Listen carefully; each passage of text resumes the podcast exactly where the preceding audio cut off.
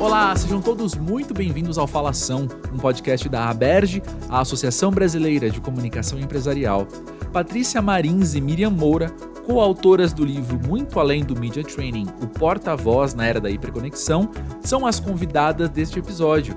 Elas comentam essa atividade e também a sua relevância nesta época e como foi escrever a obra, publicada pela editora Aberge. Dou aqui as boas-vindas às convidadas, a começar por Miriam Moura. É um grande prazer recebê-la no Falação. Obrigada, André. É um prazer enorme estar aqui. A Berge, não só por ser nossa editora, mas é a nossa entidade mãe, né? E tem sido muito parceira nesse, nesse eh, lançamento em várias capitais do nosso livro. É um grande prazer. Da mesma forma, duas boas-vindas à Patrícia. É muito bom tê-la conosco. Obrigada, prazer demais estar com vocês. Acompanho o podcast é, e estou aqui, gente, à disposição de vocês, animadíssima com esse momento de lançamento do nosso livro.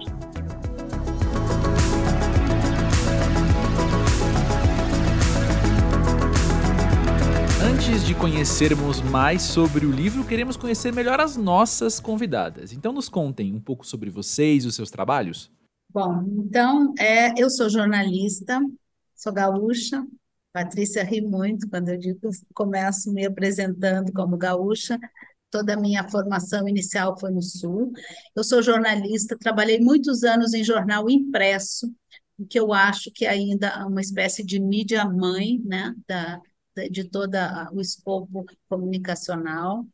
E estou há 10 anos ou mais na, na oficina consultoria, onde a gente faz um, um verdadeiro laboratório de é, comunica, alta comunicação para gestores, líderes, executivos públicos e privados, e é um aprendizado, por isso até a, a origem, o motivo do, do título do nosso livro, que é realmente muito além do media training, é muito, vai muito além de forma, de como falar, de dicas de como se portar perante uma câmera, como conversar com um jornalista. Tem tudo isso lá, mas tem muito mais.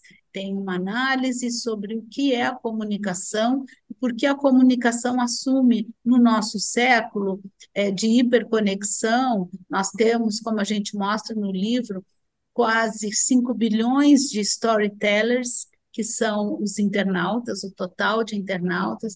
Então, assim, é, por isso a gente acredita na, no poder da comunicação transformadora. Eu sou jornalista também de formação, sou paulistana, é, comecei a minha carreira em veículos de comunicação, passei por alguns veículos de São Paulo, tanto mídia impressa, rádio, TV, é, depois eu fui para a área de comunicação corporativa, fui fazer um mestrado é, fora no, do Brasil em comunicação do serviço público na Universidade George Washington, e quando voltei quis é, adaptar aquilo que eu aprendi na comunicação pública. E há 20 anos eu estou é, morando em Brasília, fico muito na ponte aérea, é, sou sócia fundadora da oficina consultoria e sócia do grupo Impress, e venho desenvolvendo a minha carreira é, nos últimos 25 anos em gestão de crises de alto risco reputacional, formação de porta-vozes e programas complexos de é, relações públicas. Sou professora também do Instituto Rio Branco, na área de diplomacia pública, junto com a Miriam Moura. E, e a minha grande paixão, grande paixão, é estudar a forma da comunicação a forma como a comunicação é uma ferramenta de transformação social, é, de transformação de líderes que querem, têm um desejo genuíno de transformar o seu status quo, a sociedade brasileira.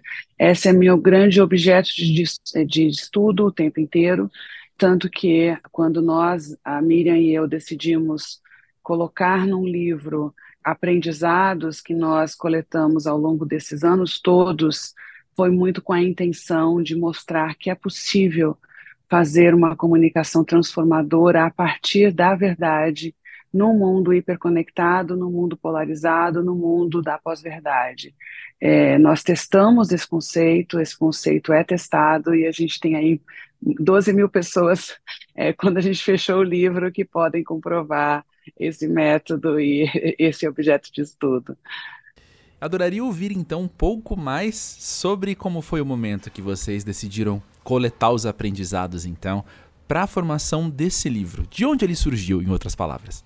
Bom, é, esse livro uh, meio que ele foi surgindo por si só, né, Patrícia? A gente foi é, assim vivenciando experiências muito ricas, muito transformadoras, com diversas carreiras, diversos líderes. A gente foi vendo, testando, criando é, oficinas, é, laboratórios práticos. Eles saíam absolutamente é, assim é, sentindo o quanto a comunicação, a comunicação de alto nível, a gestão da boa comunicação pode ser o maior aliado. A ideia é muito antes da pandemia, que eu considero assim um divisor de águas, né? Uma verdadeira clivagem no mundo e na comunicação. A gente foi um grande exercício de reflexão, foi uma crise sem proporções.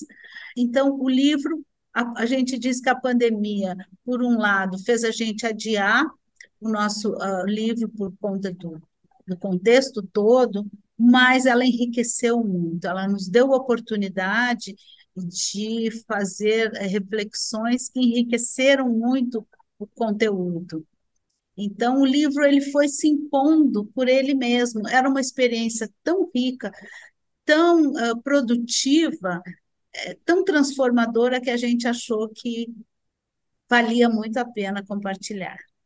É, e, a gente teve também, assim, é, muitos empurrões, sabe, André? É, quando a gente fechou o livro, é, a gente tinha ali 12 mil pessoas que a gente tinha treinado, é, hoje já são muito mais, mas essas pessoas, a grande maioria, sempre nos incentivavam a compartilhar, porque de fato é uma, é uma transformação é, compartilhar é, os aprendizados. Então, as pessoas, é, sempre os autogestores, gestores é, executivos de grandes empresas, é, ministros, ministros de tribunais superiores, ministros de Estado, enfim, altos executivos e altos gestores públicos falavam, poxa, mas quais são as, essa dúvida que eu tenho, outras pessoas têm também, é, como que a gente consegue se transformar num comunicador é, transformador? Como é que eu posso ser um líder comunicador? É, o que, que eu faço para evitar uma crise? Como é que eu me exponho nas redes sem me expor ao mesmo tempo? Como é que eu ocupo espaço na mídia? Como eu, ser, eu posso ser um bom porta-voz? Essa dúvida é comum? Eu erro assim igual outros? Então, a gente recebeu muitos empurrões, sabe? Muitos incentivos para que a gente pudesse hoje socializar essa influência que a gente tem. O objetivo é esse.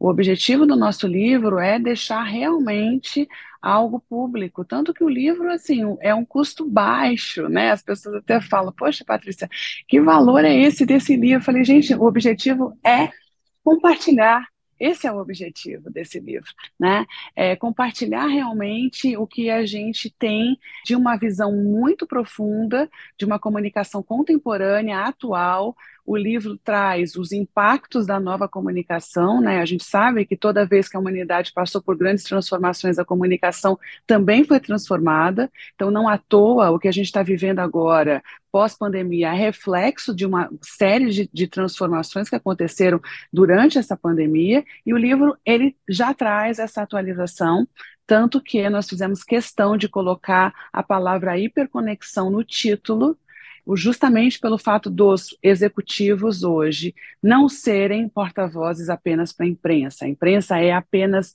um público. Né? Mas não é o público mais hegemônico, não é o público apenas que leva, que faz a ponte para a sociedade. É, então, nós estamos é, abordando questões muito complexas sobre essa comunicação cotidiana e a, a comunicação moderna e co contemporânea. Sim, muito interessante. Eu quero falar com vocês especificamente sobre media training. Qual o perfil do profissional que costuma executar essa atividade nas empresas e quais são as suas maiores necessidades hoje em dia? Bom, existem eh, todos os tipos de profissionais, André. Se você for pensar na palavra media training, né, a gente tem os primeiros registros de media training sendo feitos no Brasil é, no finalzinho da década de 70, e eram workshops para executivos na área privada, começou na área privada, executivos é, de segundo nível das empresas, gestores, gerentes, e que tinham alguma demanda de se relacionar com a imprensa. Tá? Esse conceito foi se ampliando, é, e hoje nós temos media training de todas as naturezas.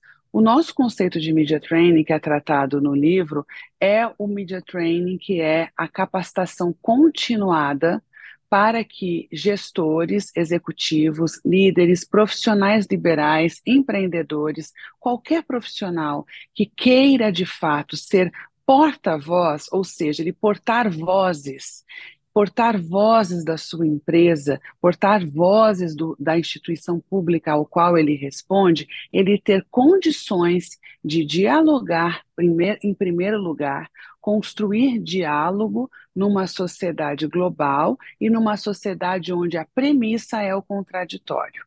É isso que nós entendemos como formação de media training. Então, é um, para usar as palavrinhas da moda, upskill e reskill.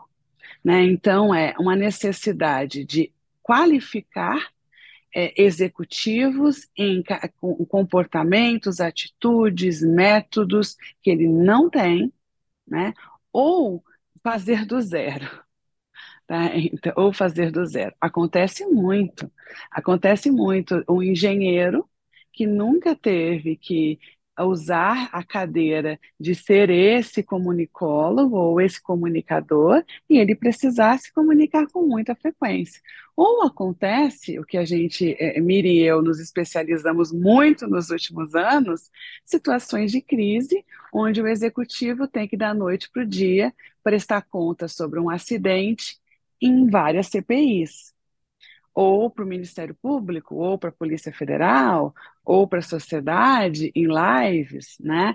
Então, é uma juízes. sociedade, juízes, magistrados, né? A maior parte desses 12 mil é, treinados por nós foram profissionais da área do direito, é, magistrados, delegados da Polícia Federal, procuradores da República, né? Então, é, situações de crise realmente em que a gente vivia na sala de aula, então, opa, vamos fazer uma coletiva para divulgar a Operação X, é, que vai amanhã é, colocar na cadeia não sei quantas pessoas. Como é que a gente treina essas pessoas? Então, assim, são situações de crise que nos permitiram adquirir um conhecimento muito único é, e, e muito acurado da necessidade que a sociedade tem numa na hora em que todo mundo fica atônito, meu Deus, aconteceu isso e agora o que vai ser? É, a gente é, cria uma metodologia de é, pensadores de crises, crisis thinkers o tempo inteiro a gente cria ciclos né, de comunicação. Uma das nossas uh, criações é o ciclo virtuoso da comunicação transformadora. É aquele líder que ele eh, não só, além de falar é, pela empresa, ele é a própria empresa nesse mundo midiático, nessa sociedade hiperconectada, é, ele passa a ser o sinônimo, a face, a imagem da empresa. Então ele precisa, ele precisa saber falar de maneira muito clara, né? Eu, eu diria até muito além da clareza, ele precisa ir muito além da clareza para chegar nas pessoas, para então fazer aquela comunicação que transforma, aquela a criar vínculos duradouros com seus diversos públicos, né? A gente está vivendo agora um, um, mundo, a crise é permanente. Depois da pandemia, a gente nunca mais saiu da crise.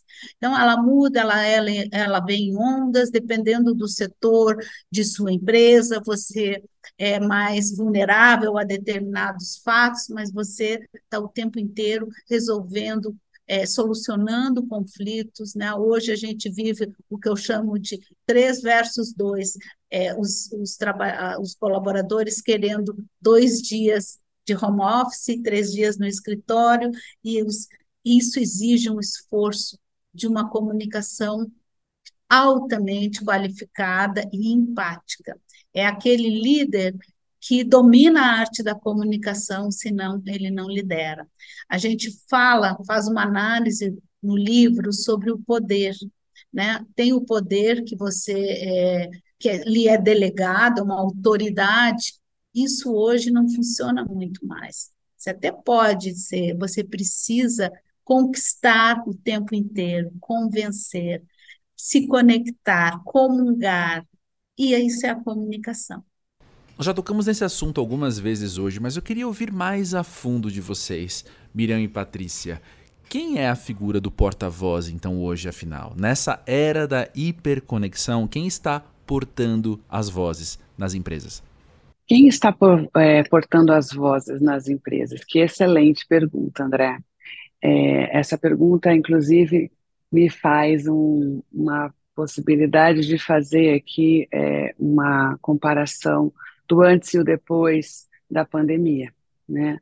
Nós tínhamos, antes da pandemia, questões muito mais definidas, hierarquias muito mais rígidas, responsabilidades muito mais para dentro e para fora das empresas. A pandemia nos trouxe, em primeiro lugar, é, o aprendizado de que nós somos cidadãos globais, a nossa responsabilidade é de fato como um agente de uma aldeia global, e não há mais dentro e fora. O que, que a gente viu na pandemia? Altos CEOs cuidando da saúde mental das suas pessoas, das, dos seus empregados, que não era responsabilidade, não é?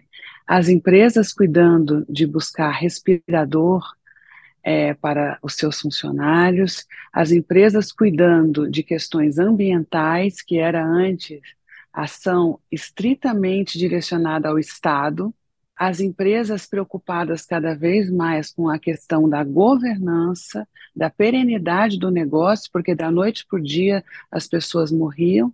Ou seja, o mundo foi colocado de cabeça para baixo e não há mais hierarquias rígidas. O mundo é fluido. A essência do nosso livro hoje está nesse acrônomo do mundo Bunny, então, ele é não linear, ele é ambíguo, ele é impreciso. É, isso tudo do mundo Bunny faz com que qualquer pessoa, se eu tenho um crachá, eu sou porta-voz. Poxa, Patrícia, mas isso não está na política de comunicação. Pode ser que não esteja, que você é porta-voz para a imprensa, mas você é porta-voz daquele ambiente de trabalho que você hoje é, presta contas. Então, é, o que, que acontece, André? Todo mundo é porta-voz. Eu sou porta-voz o tempo inteiro. Essa eu, eu, posso não saber que eu sou, mas eu sou. Eu sou porta-voz. É. E eu tenho um poder de influenciar muito grande hoje nesse mundo hiperconectado. Todos nós somos hubs de conteúdo. Eu acabei de dar uma entrevista sobre o livro, agora para uma rádio, onde eles perguntaram é, onde compra o livro? Ah, no site da editora Berge. Como é que a gente fala com você, Patrícia? Aí eu parei e falei, caramba, arroba, arroba Pati Marins. Oi, eu falei, gente do céu, olha só isso, eu quero falar, o ouvinte quer falar com a gente. Eu sou porta-voz. Entende? Então, assim, essa situação que a gente tem hoje, onde todo mundo tem um hub de conteúdo, todo mundo produz conteúdo, todo mundo tem as suas redes, isso faz com que todo mundo seja porta-voz de tudo, de tudo o tempo inteiro. E nas crises a gente percebe que as, as, cai a ficha das pessoas. Quando eu tenho uma grande crise, um acidente aéreo ou uma crise é, de vítimas e as pessoas naquela empresa morrem de vergonha pelo que aconteceu, as pessoas passam várias semanas escondendo o crachá na hora que elas saem para almoçar, ali na rua. Tira o crachá, bota o crachá para dentro. Porque eu não quero dar opinião, eu não quero falar. Se alguém perguntar, ah, você trabalha naquela empresa ali? Ah, então me conta, como é que é? É isso mesmo? Olha, aconteceu aquilo? Teve busca e apreensão na sua empresa? Nossa, como que vocês não sabiam que isso ia acontecer? Ou seja, eu sou porta-voz. Na crise, esse potencial, ele, ele, se aflora. Então, não há mais aquela história de dizer eu sou CPF, eu sou CNPJ. Eu sou a mesma coisa, CPF e CNPJ a responsabilidade é muito maior nesse mundo hiperconectado que a gente vive. É, a gente fala no livro e existe essa, isso é, é muito sinônimo até do, do nosso trabalho que está no livro. A gente acredita que esse universo multicanal, multimídia, hiperconectado, ele exige uma alfabetização.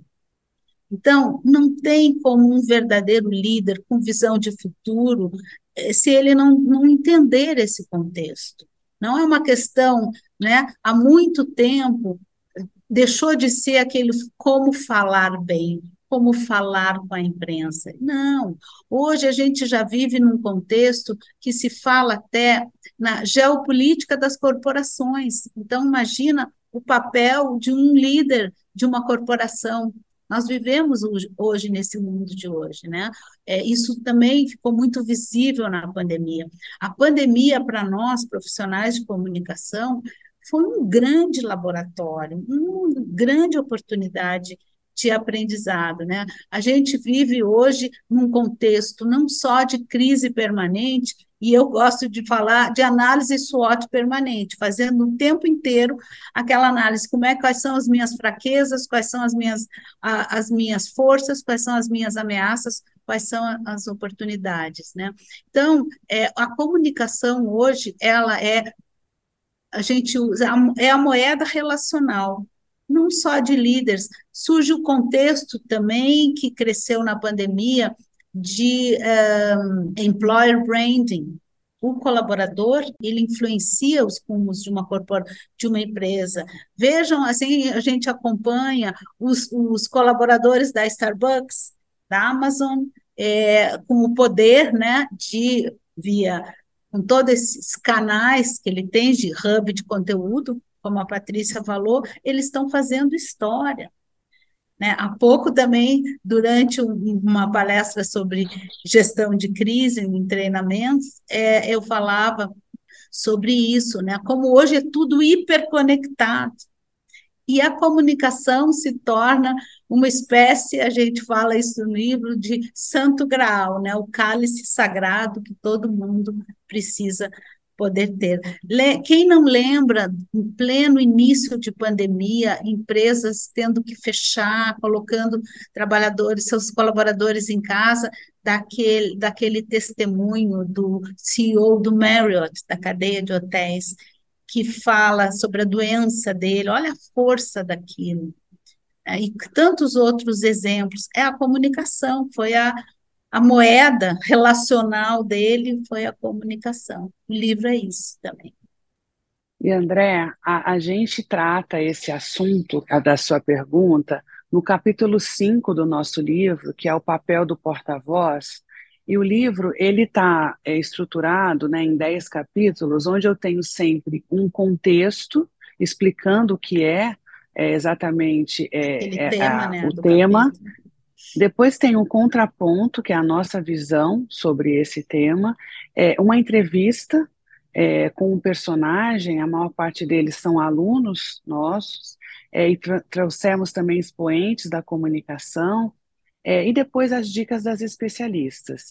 E nesse capítulo 5, que é justamente o papel do porta-voz, é, eu vou ler um trechinho para você que responde aqui um pouquinho. Eu estou com o livro na mão, aliás, eu não consigo mais viver sem ele. é tipo filho, sabe? Que saiu da maternidade.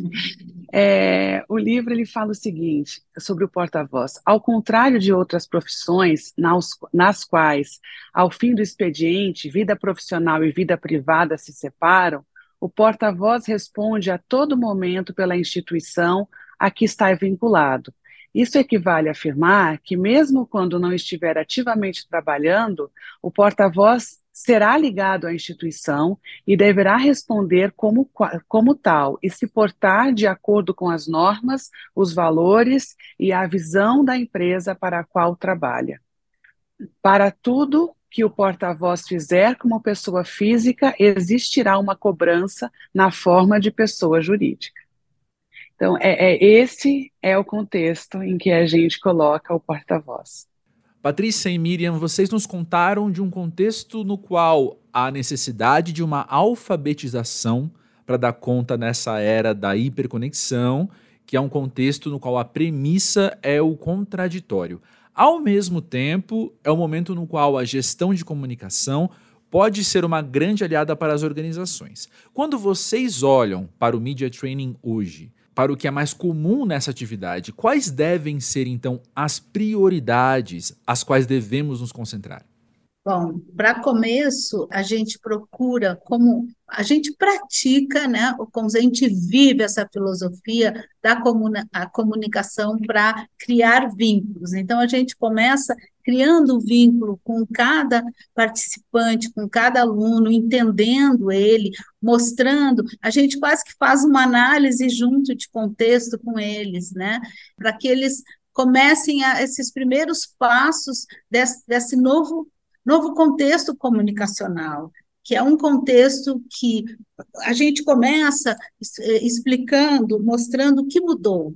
Né? Quando se fala em comunicação digital, multicanal, omnichannel, o que, que mudou? Como é que era antes? É aquilo que o Paulo Nassar falou muito bem, o aquém e o além. Como é que era antes lá, na, na era onde surgem os meios de comunicação de massa, rádio, a televisão, onde um, a, a, um emissor falava para milhões de pessoas, uma, uma plateia heterogênea, isso mudou. Agora, mudou, mas não sumiu. Então, você precisa entender o que é uma comunicação de massa, porque muitas vezes, frequentemente, uma, um porta-voz precisa entender uma comunicação de massa e ele precisa entender a nanocomunicação, um a um, né, é, que é tão importante, aquela comunicação olho no olho. E hoje a gente também não pode perder de, de vista, né, deixar a, a, gente vive a comunicação intermediada por mídias, por canais, né? Nós estamos uh, falando no, no Zoom, nós passamos a viver no planeta Zoom pós na pandemia. Só que o, o poder da comunicação olho no olho não se perdeu porque nós continuamos nos comunicando, não importa se com um microfone, né, com um fone de ouvido, nós estamos nos comunicando. Então, é uma verdadeira alfabetização, letramento para as novas mídias. Só que a gente faz isso de uma maneira mais empática possível, ou pelo menos porque a gente acredita nisso. E é muito bom quando a gente vê os olhos brilharem, né, Patrícia, assim, de, das pessoas realmente conectadas.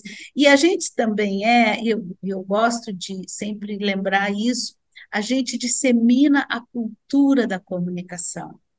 Eu, eu fiquei muito feliz nos nossos lançamentos do livro, não é porque tinha filas, porque foi prestigiado, porque foi uma festa da boa comunicação, da comunicação transformadora. Assim eu entendo. Claro que os amigos, os parceiros, os alunos são generosos, mas quem ganha, a grande vencedora, né, Patrícia, com o nosso livro, é a comunicação. Miriam e Patrícia, é muito precioso escutar tudo isso e como é bom saber que poderemos aprender ainda mais sobre esse tema com o livro. Mas para além dele, quais outros caminhos vocês indicam para termos contato com esse assunto? Sem dar spoiler do livro, a gente resgata no livro, a, digamos assim, o DNA da comunicação, que é contar histórias, né? Comunicação é storytelling. E a gente começa é, falando sobre a maior de todas as contadoras de histórias, que é a Xerezade na Mil e Uma Noites, né?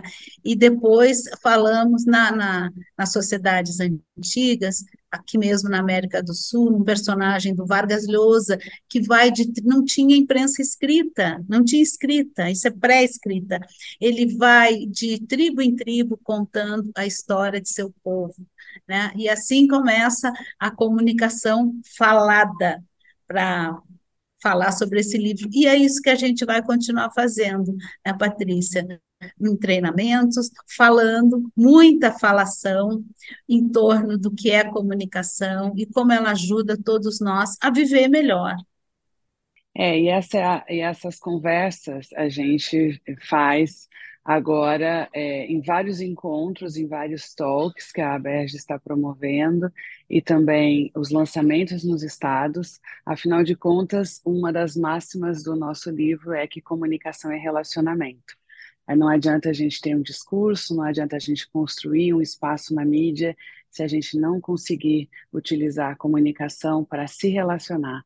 Então, os nossos encontros, os lançamentos que vão vir nos próximos meses, os talks da Berge, eles são uma forma da gente se relacionar de uma forma super eficiente, é, portando diferentes vozes e dialogando num espaço do contraditório, a, aprendendo que as diferenças é que fazem a diferença. E este foi mais um Falação. Para saber mais sobre este e outros lançamentos da editora Berge, visite o portal, onde você encontra também informações sobre cursos, eventos e outras publicações. O endereço é aberge.com.br. O Falação é produzido por André Felipe de Medeiros, ao lado da equipe Aberge formada por Emiliana Pomarico, André Nacassone e Arthur Mota. Até a próxima!